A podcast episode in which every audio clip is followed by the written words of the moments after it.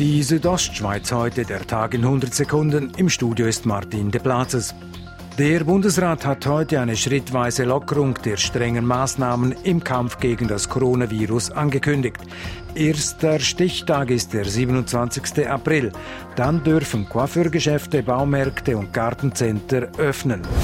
Dass die Corona-Maßnahmen vom Bundesrat schrittweise gelockert werden sollen, ist für den Bündner Regierungspräsidenten Christian Rackgeb ein positives Signal. Wichtig ist, dass äh, der Bundesrat jetzt heute Transparenz geschafft hat über das weitere Vorgehen. Es sei wichtig zu wissen, welche Lockerungen wann vorgesehen seien.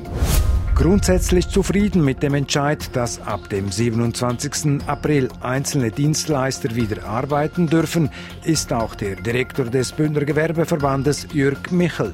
System, so ist gut. Auch der Anfang, wie man es machen tut, die erste Etappe, finde ich eigentlich sehr gut, wie es gemacht worden ist.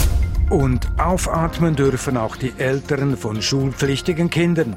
Gemäß dem Bundesrat sollen die obligatorischen Schulen per 11. Mai wieder öffnen. Ein Entscheid, der in Grabünden positiv aufgenommen wird. Die obligatorische Schule gibt ganz vielen Schülerinnen und Schülern und auch, auch Eltern Struktur. Es ist ein geregelter Ablauf und es ist ein Teil vom, vom Lebensinhalt. Sagt die Präsidentin des Fachverbandes Lehrpersonen Grabünden, Sandra Locher-Bongerell. Die Südostschweiz heute, der Tag in 100 Sekunden, auch als Podcast erhältlich.